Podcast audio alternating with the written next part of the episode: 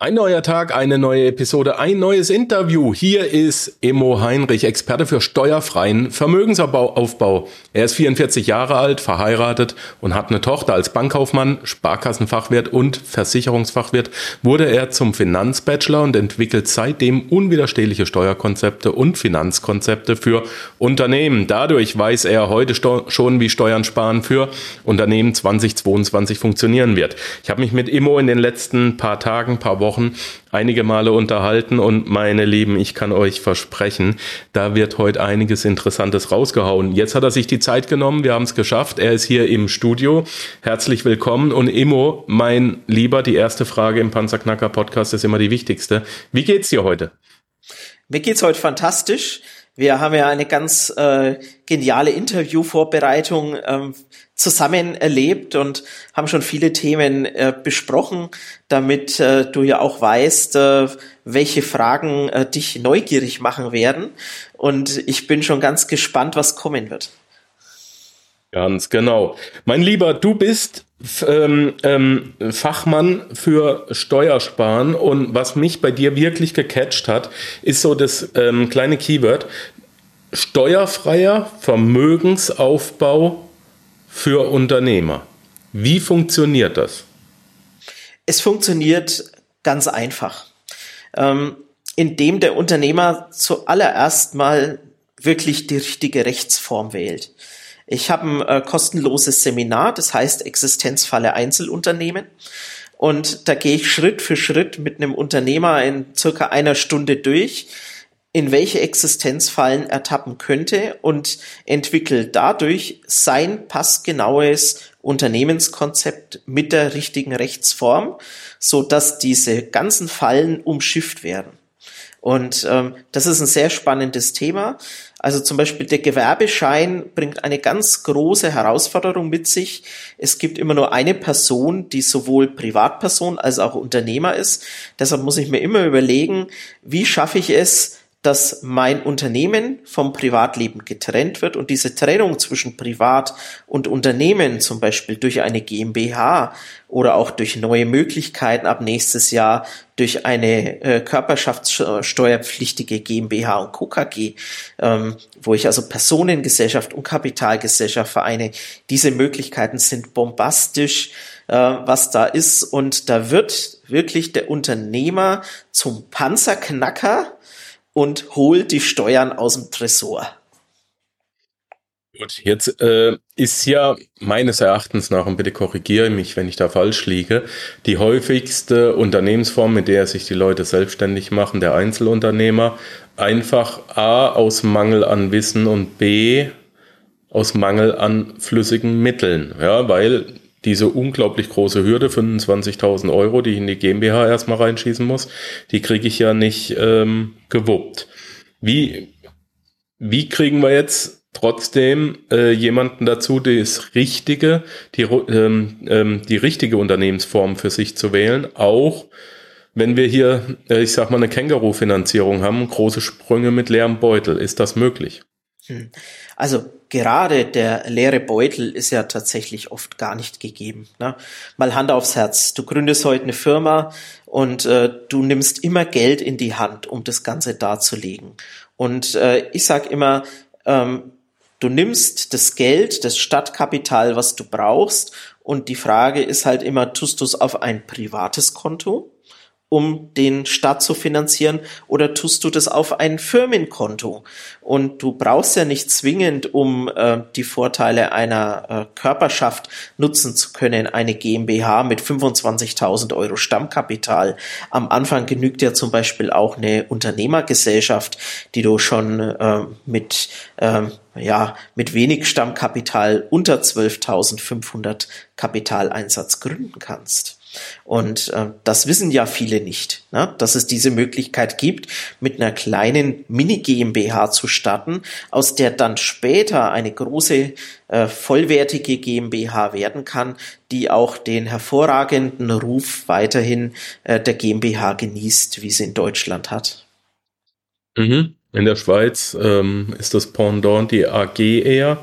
Äh, habe ja zwölf Jahre in der Schweiz gelebt. Da ist die GmbH nicht so angesehen, aber in Deutschland das ultimative Ding. Und du sagst jetzt, wenn ich eine GmbH habe, kann ich da steuerfrei mein Vermögen aufbauen.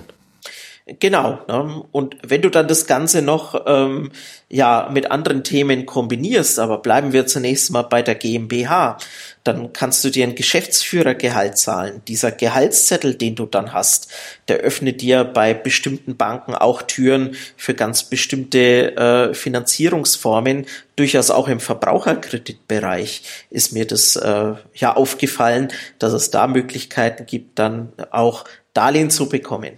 Äh, das zweite ist natürlich, ähm, du bist in deiner eigenen Firma ein Arbeitnehmer, also ein, eine arbeitnehmerähnliche Person als Geschäftsführer, kannst dir ein Geschäftsführergehalt zahlen und kannst in dieses Geschäftsführergehalt steuerfreie, sozialversicherungsfreie und anderweitig steuerlich begünstigte oder pauschal versteuerte Lohnarten mit einbauen und kannst dann hergehen und äh, wirklich auch einen Teil steuerpflichtig und den anderen Teil steuerfrei entnehmen und vor allem, was hier auch noch geht, bestimmte Geldwerte Vorteile versteuern, was er niedriger ist. Nehmen wir mal an, deine GmbH mietet, äh, mietet die Wohnung, in der du wohnst. Also nicht mehr du mietest die, sondern die GmbH mietet die und macht mit dir eine Dienstwohnungsvereinbarung. Äh, und dann ist es so, dass du nur den geldwerten Vorteil versteuern musst auf den Teil der Wohnung, den du privat nutzt. Und bei wie vielen Unternehmern ist es so,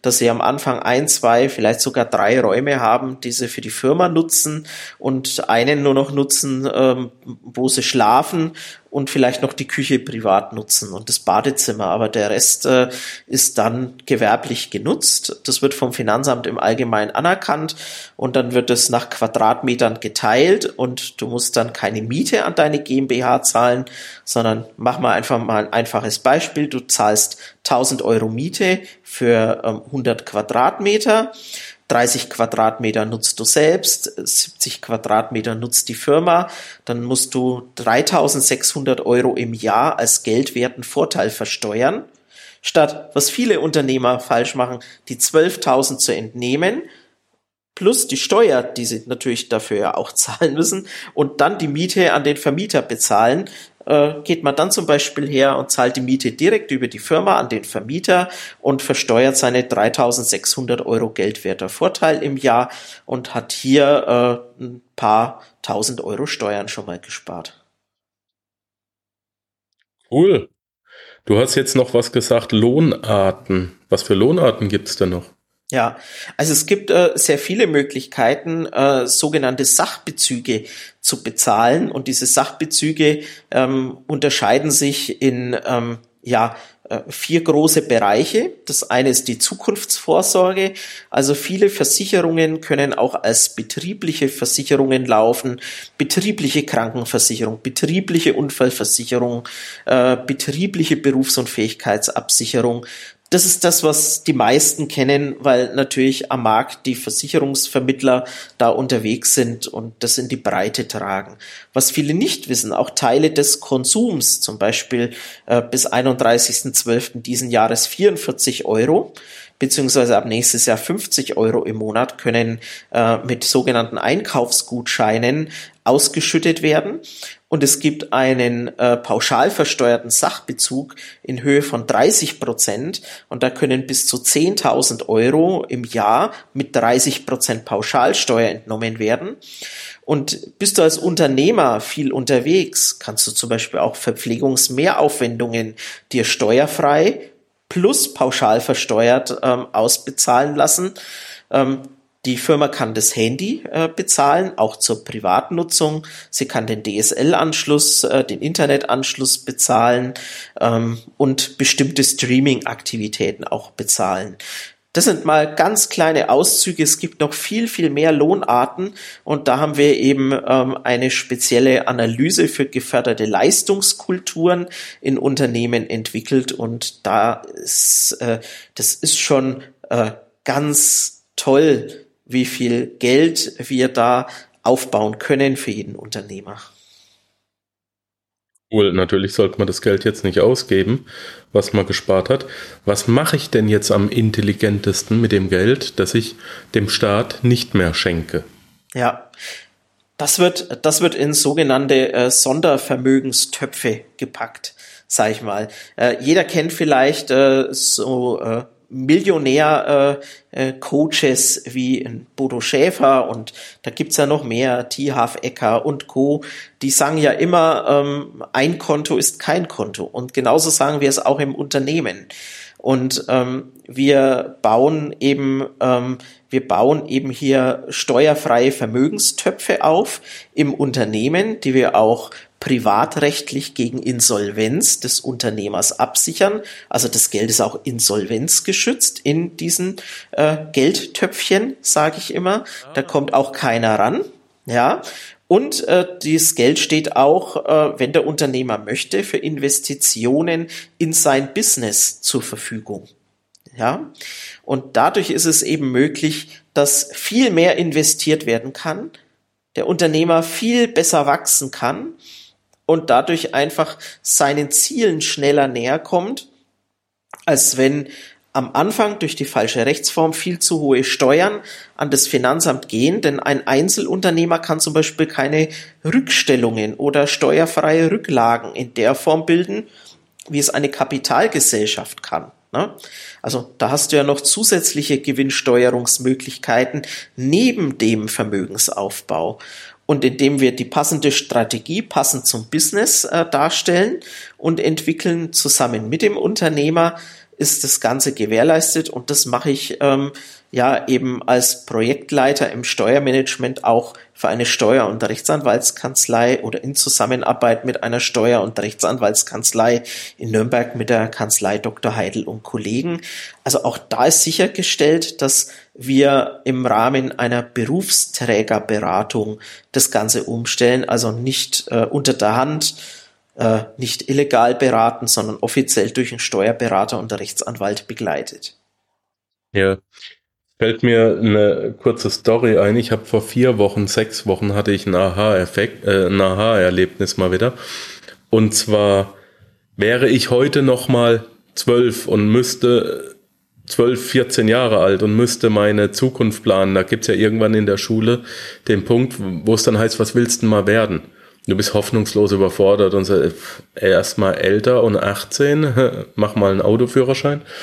Ähm, ein Freund von mir seit einigen Jahren, der ist in vierter oder fünfter Generation Goldschmied. Die haben hier in Österreich in einer ähm, sehr, sehr großen äh, Touristenstadt auch, äh, haben die ihr Goldschmiedeunternehmen mal dahingestellt. Und wir haben uns über Edelsteine unterhalten. Und weißt du, was ganz interessant ist? Die machen äh, einen Goldschmied, der halbwegs intelligent ist, der zahlt nicht ein Pfennig Steuern, weil er nie Gewinn macht. In dem Moment, wo, wo der im Dezember äh, Gewinne hat, geht er hin und kauft Material ein. Und dann liegt da eben Gold, Silber und Edelsteine in den Schubladen und das ist ja auch ein Investment ins eigene Unternehmen. Und der sagt, weißt du, wir könnten die nächsten 30 bis 40 Jahre könnten wir weiter produzieren und müssten nicht ein einziges Mal einkaufen. Super intelligent, ne? Also ich glaube, ich würde dann Goldschmied lernen. Du sprichst ja, du sprichst ja ganz wichtiges Thema an. Ne? Also wenn du im Privatvermögen jetzt äh, wohlgemerkt Gold und Silber einkaufst oder Edelmetalle einkaufst und diese ja länger als ein Jahr hältst, da, das, da gibt's ja noch eine Spekulationsfrist, die ablaufen kann. Das sind ja diese zwölf Monate. Dann und du verkaufst es dann, ja, dann kannst du, äh, dann, dann hast du diesen Kursgewinn steuerfrei. Das ist wie früher bei Aktien. Bei Aktien war es genauso. Du hast die Aktien ein Jahr gehalten, dann hat man natürlich festgestellt, oh, ähm, bestimmte Privilegierte sind jetzt äh, bevorteilt. Dann hat man das ja abgeschafft, dann kam die Abgeltungssteuer, ne? ja, und noch geschickter ist ja so ein äh, Tausch dann ähm, im Edelmetallbereich, wenn sowas zum Beispiel auch noch im Zollfreilager entsprechend ist und du ja auf bestimmte Edelmetalle ja sogar die Mehrwertsteuerinvestition planst. Also sowas ist zum Beispiel klar. Also wenn du Rohstoffe brauchst und viele Unternehmer haben ja ein, ein, eine Herausforderung jetzt zurzeit, Rohstoffe zu bekommen habe gestern erst in einem Unternehmensnetzwerk wieder von einem äh, Federhersteller äh, gehört, der ähm, das beste Jahr seines Unternehmens jetzt haben könnte, aber 60 Prozent seiner Aufträge ins nächste Jahr 2022 vortragen muss, weil er die Metalle nicht bekommt, die er braucht, um seine Ware herzustellen. Na? Ja. Hm, und das sind, das sind die Dinge und äh, der beißt sich jetzt natürlich sonst wohin, weil ähm, äh, hat er gesagt, hätte es im Jahr 2019 gewusst, was jetzt sein wird, also hätte ich eine Glaskugel gehabt, hätte ich einmal bis unter das Dach das Lager voll gemacht und äh, hätte jetzt die günstigeren Preise aus dem Jahr 19, hätte keine Produktionsprobleme. Äh, und äh, da äh, Kompliment an den Goldschmied, äh, der seine Edelmetalle da einkauft. Ähm, der hat es anders verstanden als andere Unternehmer für die Zukunft vorzusorgen. Und wie das halt so ist, hätte er eine GmbH, könnte er zum Beispiel auch ähm, sich das ganze Thema als äh, Darlehen geben, das Geld. Ja, wäre natürlich nicht mehr steuerfrei. Müssten wir schauen, dass wir das steuerfrei verpacken, damit es dann als Darlehen aus der Firma raus kann und könnte dann auf der privaten Ebene die Edelmetalle äh, fahren und besorgen und das hätte nochmal einen ganz tollen unternehmerischen Charme, weil wenn er eh schon so ein großes Lager hat, dann wäre das ja immer ein Privatverkauf an die Firma und dann könnte er die Gewinne aus der Firma auch über den Privatverkauf steuerfrei gestalten. Ne? Ja, also ähm, schon interessant. Ne? Ja, ne? also schon interessant, auch so etwas noch, das schon optimal läuft, zusätzlich zu optimieren.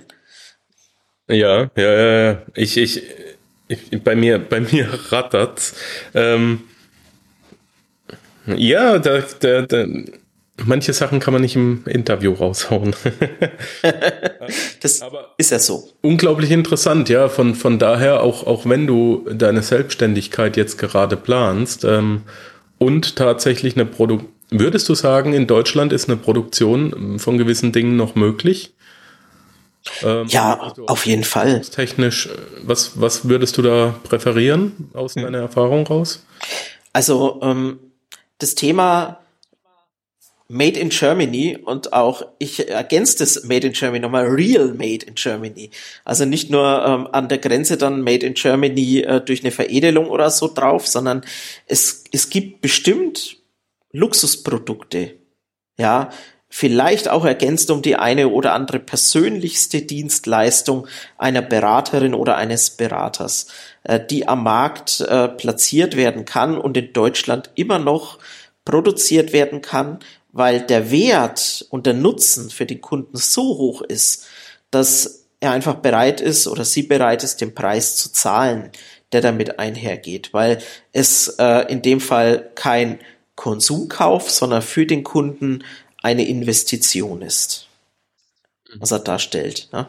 Ähm, ja, ich muss mal überlegen, was könnten das sein? Ne? Ja, ähm, ja, ein äh, zum, zum Beispiel eine, eine Damen- oder Herrenhandtasche, die aus so edlem Material besteht, dass der Materialwert ja schon so hoch ist, dass ja, ähm, dass, dass man ja nicht möchte, dass das zuerst in einem anderen Land produziert wurde. Ich nenne jetzt absichtlich kein Land, weil ich jetzt kein Land schlecht machen will. Ne? Also es gibt, ja, ja, denke ich, in allen Ländern dieser Welt gute und weniger gute Produzenten. Ne? die Herausforderung bei der Qualität haben oder eine Superqualität abliefern. Deshalb sage ich jetzt keines der typischen Produktionsländer, aus denen wir importieren, weil das wäre jetzt unfair, einfach zu behaupten, das sind alle Produzenten schlecht. Ne? Aber genauso gibt es ja gute und weniger gute Handwerker in Deutschland, ne, wo man auch mal an den falschen geraten kann. Oder eben oft an den richtigen Gerät, weil wir auch hier eine hohe Qualität haben. Und deshalb ähm, ja, also ich würde sagen, alles, was aus sehr hochwertigem Material besteht, das ich nicht woanders hingeben will oder sicher gehen möchte, dass das äh, tatsächlich ähm, sicher mit der entsprechend zugesicherten Qualität in Deutschland äh, zur Verfügung gestellt werden kann. Ne? Das äh, wären Dinge, die ich hier immer noch produzieren lasse.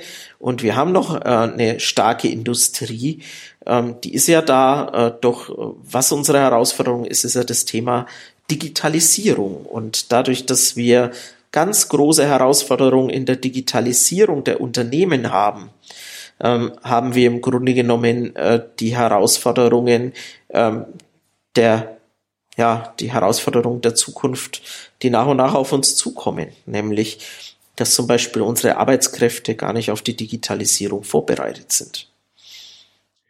Habe ich auch ein schönes Beispiel. Meine Frau interessiert sich für Nähen. Die hat eine kleine Nähstube hier, mehrere, äh, mehrere Nähmaschinen und ähm, da hat sie mal den Wunsch geäußert, dass sie das doch schon gern ein bisschen fundierter machen möchte. Und jetzt musst du dir mal vorstellen, in Wien gibt es noch äh, eine königlich-kaiserliche Hofschneiderei. Die okay. waren vor 100 Jahren anscheinend schon da und hatten da den einen oder anderen Socken gestrickt.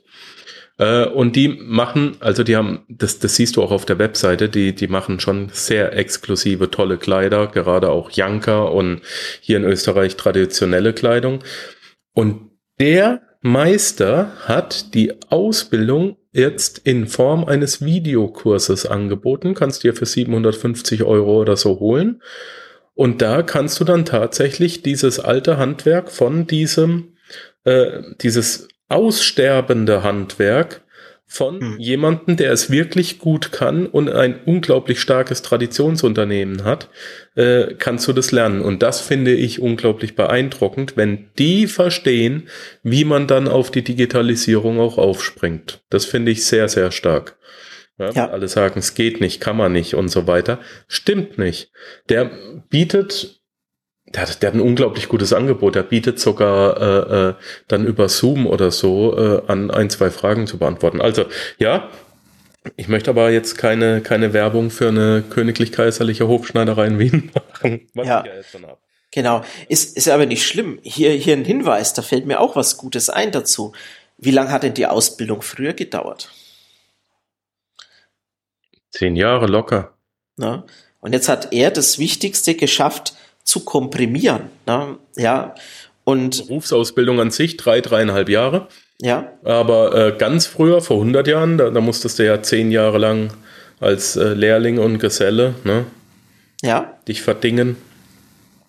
Das, das ist ja der Punkt. Ne? Und jetzt, jetzt haben wir das in wenigen Stunden verfügbar. Also wir, wir, haben, wir können Wissen konzentrieren, wie wir es jetzt auch machen. Ne? Hier, ja, also ähm, wenn jemand selber äh, diese Sachen recherchiert, über die wir hier reden, muss er vielleicht fünf, sechs Bücher lesen. Das dauert ja auch seine Zeit. Hier bekommt äh, ja ein Zuhörerin, Zuhörer innerhalb von wenigen Minuten komprimiertes Wissen, wo ja jemand schon eine Abkürzung genommen hat für die Person und bekommt diesen Mehrwert. Und das ist mir wichtig, auch wirklich äh, Werte entstehen zu lassen und auch Mehrwerte entstehen zu lassen.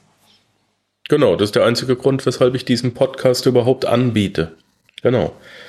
Ähm, mein Lieber, wir haben vorhin noch über ein Thema geredet, da möchte ich jetzt drauf zurückkommen.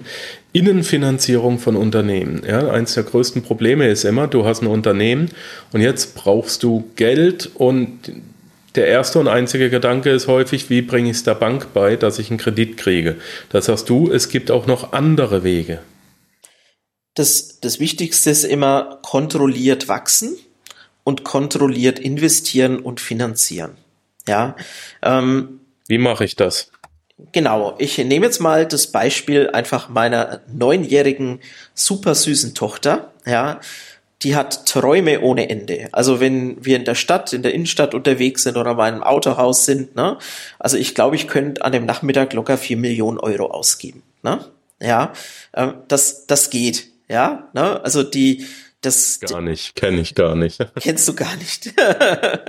ja, nee, ja, also äh, vielleicht war jetzt auch die Zahl etwas übertrieben, aber ja, es, es ist einfach, es ist einfach so, da, das, da werden die Wünsche geäußert. Also ähm, und äh, ein Unternehmer, ähm, äh, bevor er investiert oder finanziert, sage ich immer, äh, geh mal in folgende drei Rollen.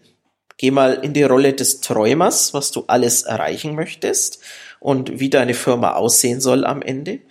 Dann geh in die Rolle des Kritikers und seh das mal alles kritisch, wovon du geträumt hast. Und dann geh in die Planung und plane Schritt für Schritt dieses Thema durch. Und dann überlegen wir uns, äh, welche Dinge kannst du aus eigener Kraft erreichen, damit du schon mal Ergebnisse produzierst, die eine Bank positiv stimmen ja, und dann äh, dir vertraut, dass du es kannst und dass du es drauf hast. Und dann kommt der nächste Schritt, dass wir diese, diese Hebel, die wir dargestellt haben, immer mehr verfeinern und äh, justieren. Ähm, und wie das geht, äh, das ist eben die geförderte Leistungskultur, mit der gearbeitet wird. Und das Ziel ist nicht, zu, nicht primär nur zu sagen, wie schaffst du es ohne Bank, sondern auch mal zu überlegen, wie machst du deine Firma fit für Investoren, Schrägstrich Banken. Durch eine, die Sachen. Ja. Was ist eine geförderte Leistungskultur? Also äh, eine Unternehmenskultur als solches setzt sich für mich aus drei wesentlichen Bereichen zusammen. Das eine ist die Führungskultur. Wie führt der Unternehmer? Das zweite ist die Leistungskultur.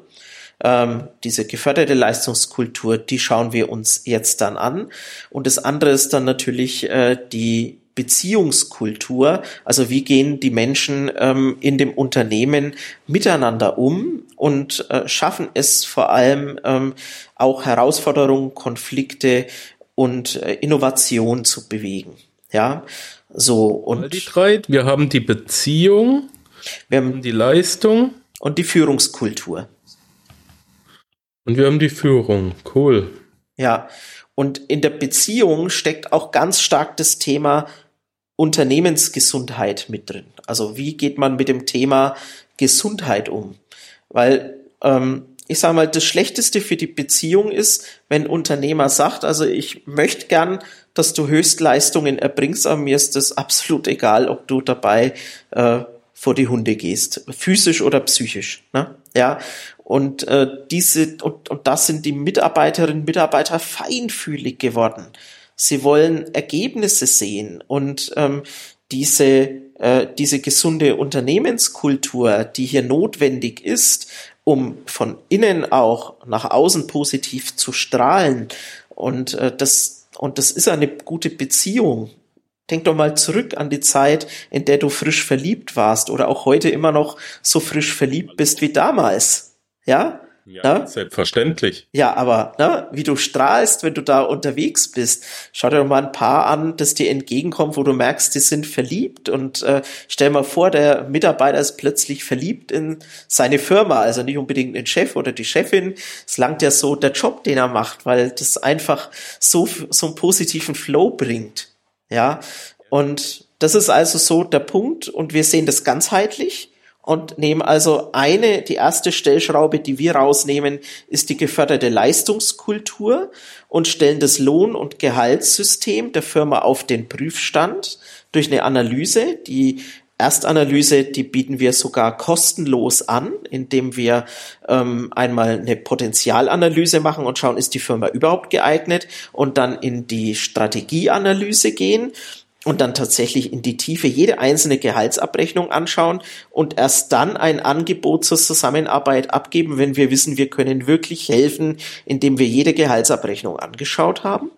Ja, und dann kommt oft als Ergebnis raus, dass wir mindestens 3000 Euro Liquidität pro Mitarbeiter im Jahr in die Firma holen. Also bei 10 Mitarbeitern sind es 30.000 Euro Liquidität pro Jahr. Und das ist ein Minimum, weil wenn wir wirklich alles umsetzen, was möglich sind, dann sind wir auch schon mal bei 6.000 oder 7.000 Euro pro Mitarbeiter zusätzlicher Liquidität gewesen. Mhm. Wo, wo kommt dieses Geld her? Ähm, aus eigener Kraft, aus der Senkung von Lohnkosten, Lohnnebenkosten und ähm, aus dem Einsatz, ähm, genau aus dem Einsatz längst vergessener Möglichkeiten der betrieblichen Altersversorgung zum Beispiel, die dafür sorgen, dass das Geld im Unternehmen bleibt und das Haus nicht verlässt. Das bleibt im Unternehmen und kann im Unternehmen investiert werden. Will der Unternehmer das über einen Vermögensverwalter verwalten lassen, ist es seine Entscheidung, aber wir werden niemals hergehen und sagen, das ist die richtige Geldanlage für deine Firma und die Altersversorgung und äh, die eingesparten Lohnkosten in deinem Unternehmen. Und wichtig ist es, der Mitarbeiter bekommt sogar mehr Nettogehalt nach dieser Sache. Der bekommt mehr ausbezahlt, Monat für Monat, als vorher. Er bekommt nach einer Lohnsenkung mehr Nettogehalt. Ja. Du bist ja ein verrückter Hund. ja, äh, wir haben, wir haben den Link zur Verfügung. Jeder Unternehmer kann uns überprüfen und seine Firma eingeben mit den Mitarbeitern. Das wird auch zum Beispiel nirgendwo gespeichert. Ja, ja. In, in, einem persönlichen Gespräch kann ich dann gerne den Link auch zur Verfügung stellen. Ähm, das, den streue ich nicht. Das ist ein Thema, äh, mit dem ich sehr vorsichtig umgehe, äh, weil es soll kein Steuersparmodell oder Steuersenkungsmodell sein, sondern ähm, an, ein Unternehmen hat Anforderungen an uns wir haben aber auch Anforderungen an unsere Mandanten, die wir da begleiten und es, wir können nicht jedem helfen. Ja, wir würden es am liebsten, aber wir können nicht jedem helfen. Na, weil auch. Eine sehr gesunde Aussage, die ich übrigens auch tätige, wenn ich äh, Coaching-Anfragen kriege. Also müssen wir erstmal gucken, ob wir überhaupt äh, was machen können. Was ist denn dein Ziel, ja? Äh, meine ja. Lieben, hier an der Stelle, wenn ihr mit dem Immo und jetzt auch an der Stelle der Hinweis, Immo ist kein Marketingname, das ist wirklich sein Vorname. Der Nachname ist Heinrich, auch darüber haben wir uns unterhalten. Ähm, äh, wenn ihr mit dem Immo ein in Kontakt treten wollt und sagen wollt, ich brauche ein Erstgespräch, äh, können wir uns mal darüber unterhalten, ob du etwas für uns tun kannst. Dann geh bitte auf panzerknacker-podcast.com, die Adresse kennt ihr, dann Slash eingeben und einfach IMO, I-M-M-O, das ist der Vorname, und äh, da kommst du dann auf seinen Terminkalender und kannst dir mal ein kurzes Gespräch mit ihm äh, raussuchen. Dann nimmt er sich dann auch für dich Zeit und kann dir Vorschläge machen, ähm, wie du mehr Geld im Unternehmen hast, ohne es äh, durch Fremdfinanzierung äh, stemmen zu müssen. Ja, geförderte Leistungskultur in Finanzierung von Unternehmen. Sehr interessant. Aber jetzt kommen wir zum Thema, das für mich äh, noch so ein bisschen fremd ist. Du hast mir auch gesagt, es gibt, eine, es gibt Blockchain-Investments für KMUs. Und ich habe mir noch nicht erzählen lassen, was das ist. Und darauf bin ich besonders gespannt. Ja. Leg mal los. Genau. Also wir bezeichnen es nicht als Investment, sondern wir helfen, wir bringen Marktteilnehmer zusammen. Wir haben auf der einen Seite Unternehmen, die brauchen die Blockchain-Infrastruktur und, ähm, und kommen nicht an die Mittel erinnern wir uns an den Herrn mit den Federn. Eine Blockchain, was ist eine Blockchain-Infrastruktur? Ja, äh, ganz einfach. Die Blockchain-Technologie ist ja eine Technologie, die Daten grundsätzlich mal dezentral verwaltet. Ja, jetzt gibt es und ähm, in bestimmten Branchen, wie zum Beispiel in der Medizinbranche, im Handel, ähm, ist es jetzt schon möglich, äh, Contracts abzuschließen. Und der Bedarf in bestimmten Branchen nach dieser Blockchain-Technologie, die ist so hoch, dass händeringend nach Kapazitäten gesucht wird. Das bekannteste äh, ist Blockchain wahrscheinlich durch den Bitcoin. Ja, weil viele sagen, oh, meine doch ein Bitcoin und nehme diese Blockchain und der Code wird immer länger und komplizierter und so weiter. Das ist eine Funktionsweise dieser Blockchain. Blockchain kann auch dazu genutzt werden, ganz sicher Daten zu transferieren. Blockchain kann auch dazu genutzt werden, um beispielsweise in Zukunft auch einen Grundstückskaufvertrag so rechtssicher abzuschließen, dass du vielleicht gar keinen Notar mehr brauchst. Ne? Blockchain könnte auch dafür genutzt werden, äh, dass du das Thema Steuern so regelst, dass du gar keinen Steuerberater mehr brauchst, weil einfach die ganzen op komplexen Operationen dezentral bei dir stattfinden und nicht mehr zentral an einem fremden Ort und du sicher, dass jemand weiß, die Daten kommen definitiv von dir ähm, äh, diese ganzen Sachen dann liefern kannst. Und da besteht zunehmend bei sehr großen Unternehmen mit komplexen Operationen Bedarf an der Infrastruktur. Ähm, es haben sich drei äh, verrückte Menschen irgendwann getroffen ähm, und haben eben gesagt, ich weiß, wie wir äh, Geld äh, freimachen in den Unternehmen für die Blockchain-Infrastruktur. Der andere hat gesagt, ja, ich habe den Kontakt zu den Leuten, die die Blockchain-Infrastruktur äh, brauchen und mieten wollen.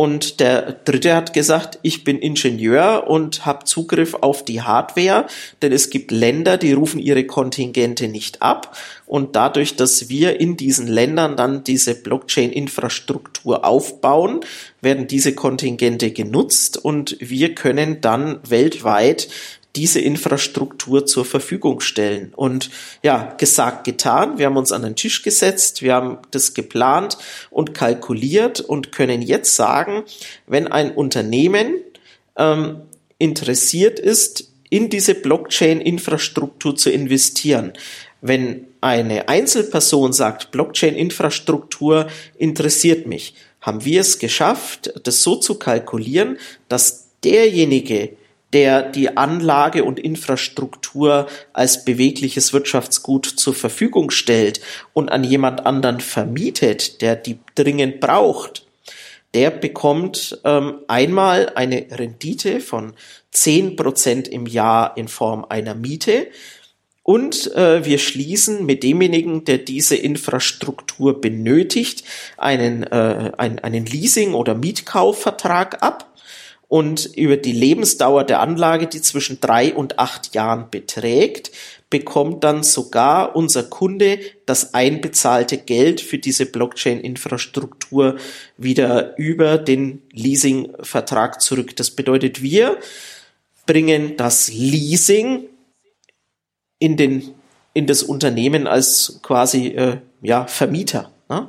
Dieser ganzen Sache. Und das gibt eben das Einkommensteuergesetz her, dass zum Beispiel auch Dinge, bewegliche Wirtschaftsgüter, die durch einen bestimmten Investitionsabzugsbetrag äh, äh, gestaltet werden können, die dürfen auch vermietet werden seit einiger Zeit. Die müssen also nicht nur in der Firma genutzt werden, wie Werkzeug, Auto, Bagger oder sonstiges. Mhm. So, jetzt nochmal zur Vereinfachung. Äh, Blockchain-Infrastruktur bedeutet, ihr habt diese berühmten ähm, äh, Grafikkarten, diese berühmten Server und habt da eine riesige Serverfarm, wo ist erstmal egal. Und man kann diese Dinger nicht so einfach aufbauen, weil jedes Land, das hast du mir im Vorgespräch verraten, jedes Land hat ein gewisses Kontingent aus den Herstellungsländern und ähm, so privilegierte Länder wie Deutschland, Frankreich äh, und so weiter, Holland, die haben natürlich schon am dritten des Jahres ihr ganzes äh, Kontingent abgerufen, kriegen nichts mehr, aber es gibt eben auch Länder, die können damit nichts anfangen. Und jetzt kann man da so etwas aufbauen und das an Unternehmen vermieten. Diese Mieteinnahmen sichern A, den Rückfluss deines Investments und B, deine Verzinsung. War das soweit richtig? So ist richtig. Genau. Ne? Ja.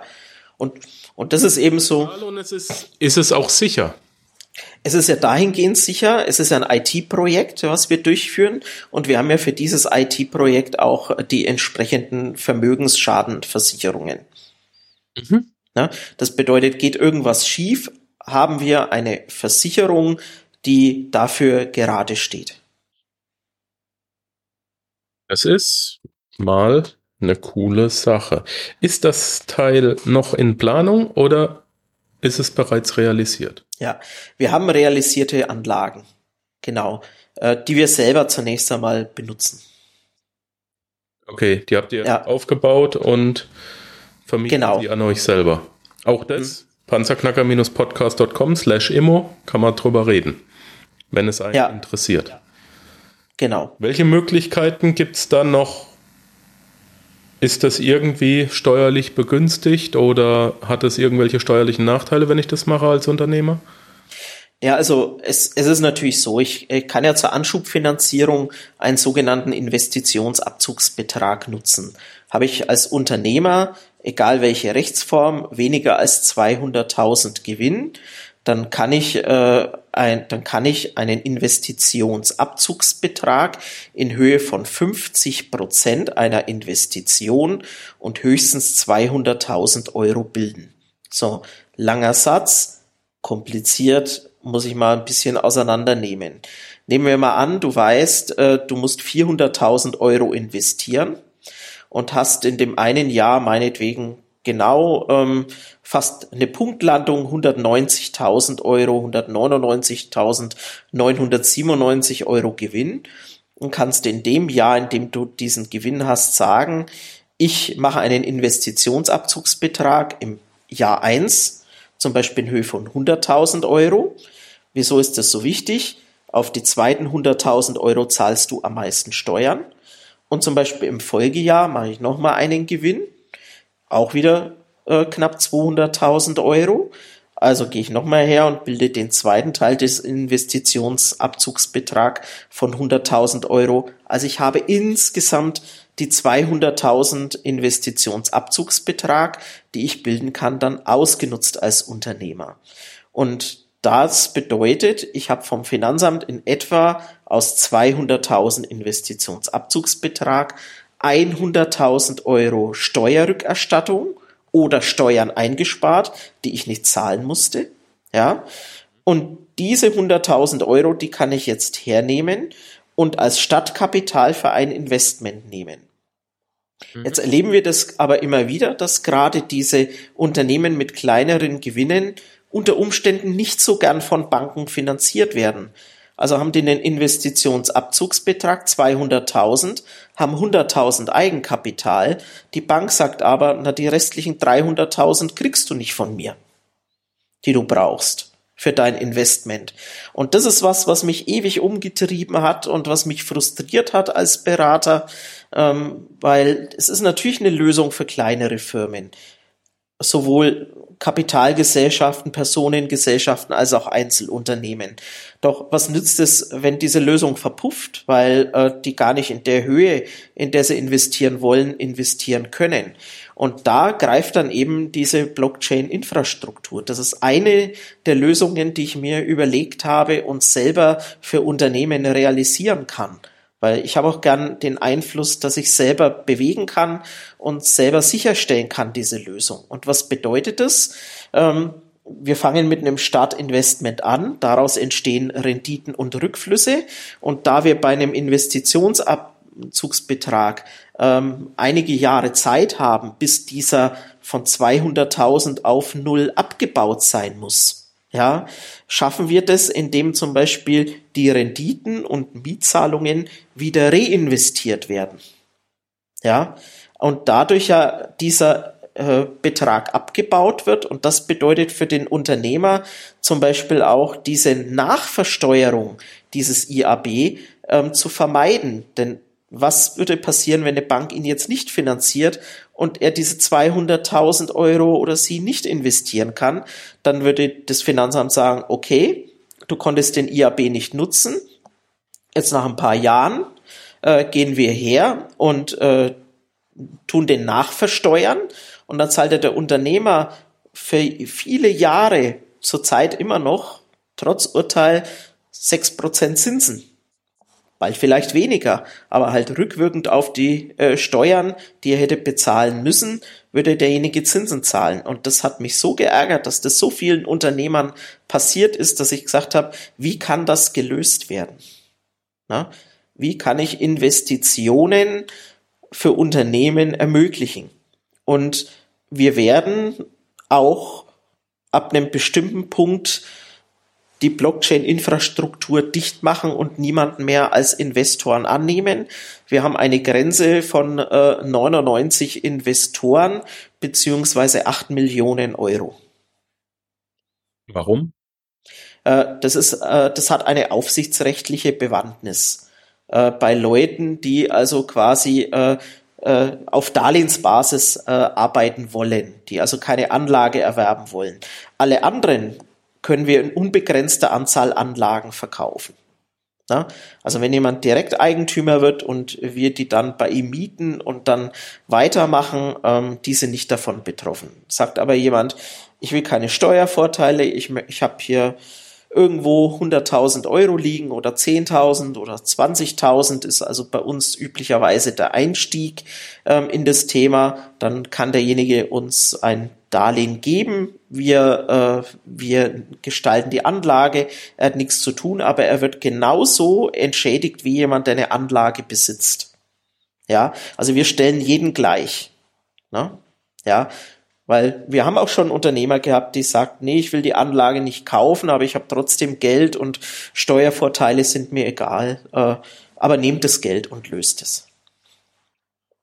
Und noch ein kleiner Schwank aus dem Nähkästchen. Du hast mir verraten, dass ihr die Anlage sogar so aufgebaut habt oder die Anlagen, dass ihr keinen Strom bezahlen müsst. Ja, also der Gewinn ist maximal hier, wird nicht von irgendwelchen Stromkosten aufgefressen, wie es in Deutschland wäre. Das ist richtig, ne?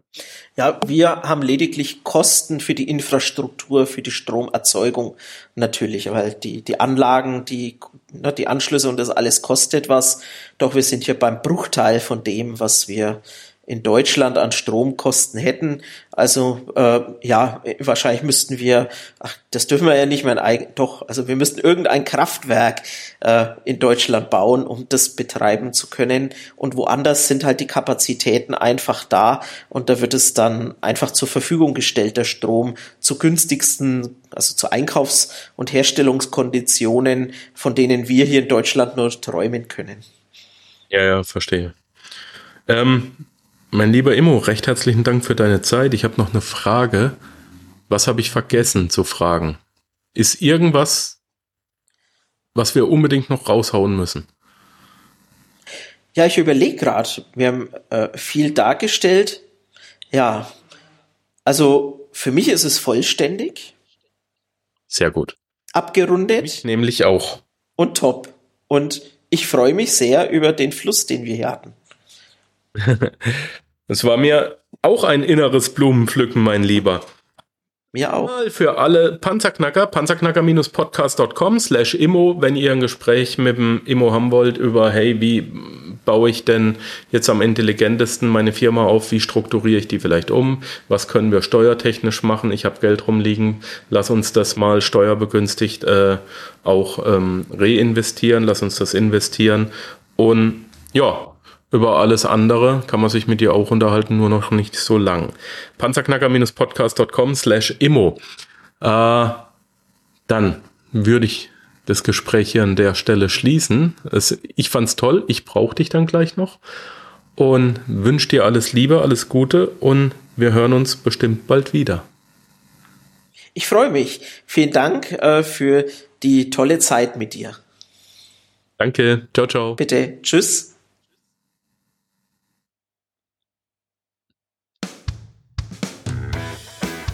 Ja, das war es leider auch schon wieder für heute. Ich danke dir fürs Zuhören. Die Informationen, die du in dieser Episode erhalten hast, werden natürlich wie immer durch die zusätzlichen Informationen in den Show Notes auf www.panzerknacker-podcast.com ergänzt. Schau einfach mal rein. Dies ist eine Markus Habermehl Produktion. Bitte besuche mich auch nächste Woche wieder für eine weitere Folge vom Panzerknacker Podcast.